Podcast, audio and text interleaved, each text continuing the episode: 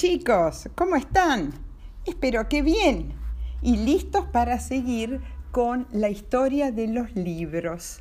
¿Se acuerdan que el otro día hablamos eh, de los sumerios y los egipcios? Bueno, hoy vamos a volver al tema ¿eh? y eh, ver si se acuerdan de algunas cositas. Por ejemplo, ¿se acuerdan que los primeros libros eran muy diferentes a los de ahora. Eran unas tablitas de arcilla, arcilla era como un barro húmedo, donde con una herramienta puntiaguda se dibujaban los símbolos, los dibujitos y después se las dejaba secar a las tablitas. Eso fue en Sumeria, alrededor de hace 6.000 años. Luego, alrededor de hace 4.400 años, em, los egipcios eh, inventaron los rollos de papiro. ¿Mm? ¿Se acuerdan de un tipo de junco, el papiro, que crece en las orillas del eh, río Nilo? A veces los rollos esos tenían más de 15 metros. Para leerlos se desenrollaban y luego se volvían a enrollar y se guardaban en tubos de madera. Ahora pasemos a Grecia. Al comienzo se usaron los papiros, los papiros egipcios, pero cuando no se conseguían fácilmente, hará 2200 años, en la ciudad griega de Pérgamo, se empezó a usar un nuevo material, el pergamino. Como venía de Pérgamo, se llamó pergamino. ¿Qué era? Era piel de ovejas, de cabras o terneros, estiradas, secas y limpias. Todavía se usa es el pergamino para hacer tambores pobres ovejas, pobres cabritas, ¿eh? se usaba la piel de ellos y se usa para los tambores.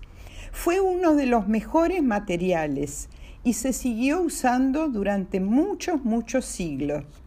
Pero en Grecia y también en Roma se empezaron a usar tablitas parecidas a las de Sumeria, pero no de arcilla, sino que se rellenaban con cera de abejas y luego se escribía con un punzón, que es una herramienta puntiaguda chiquitita.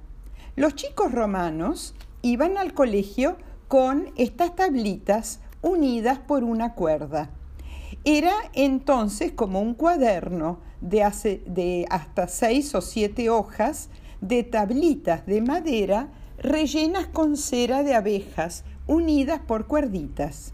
Cuando los chicos querían borrar o volver a escribir, la otra punta del punzón era redondeada y con ella alisaban la cera y volvían a escribir. Pero para más asuntos más importantes, los romanos inventaron el códice, aunque también más adelante en América, los, las civilizaciones mayas y aztecas en México también escribían en códices. Desgraciadamente, cuando llegaron los españoles, muchos de esos códices mayas o aztecas fueron destruidos. Eh, por ahí a propósito o por ahí porque ni sabían de qué eran o qué había escrito allí, ¿no? Pero, ¿qué eran los códices? Eran parecidos a nuestros libros, tapas de madera, hojas de papiro o pergamino, con número de hojas. Ya tenían el numerito en las hojas y el índice. El índice es la lista de qué eh, textos eh, contiene el libro. Pero eran manuscritos, por supuesto. Manuscritos quiere decir que se escribían a mano, mano escritos.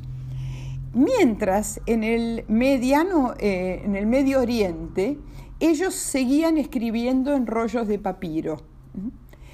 ahora, en la época medieval, o sea, mucho más cerca que nosotros, eh, más o menos hace 1500 años a 500 años, los monjes ¿Qué son los monjes? Eran personas consagradas a Dios, como parecidos a sacerdotes.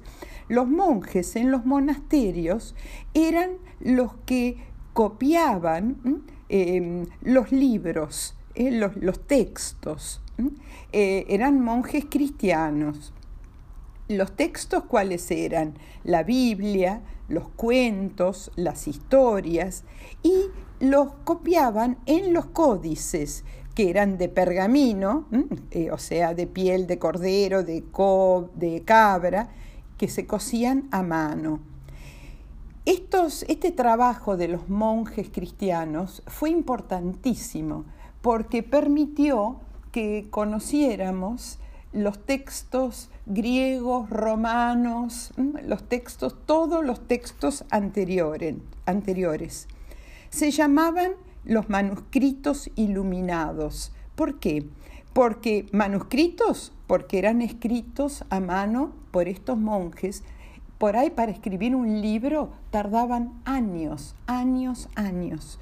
Em, y, e iluminados porque eran ilustrados, decorados con, por ejemplo, letras mayúsculas de hermosos colores, dibujos con oro y plata, e, eran hermosísimos.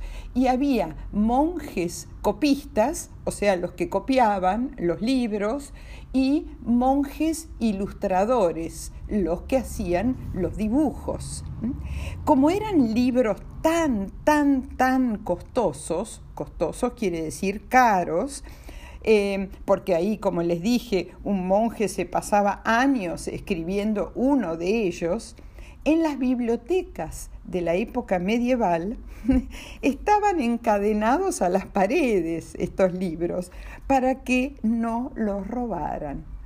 Bueno, hasta acá el segundo capítulo. Eh, el próximo capítulo, en el próximo capítulo voy a hablar de la invención de la imprenta por un señor que se llamaba Gutenberg. ¿Mm?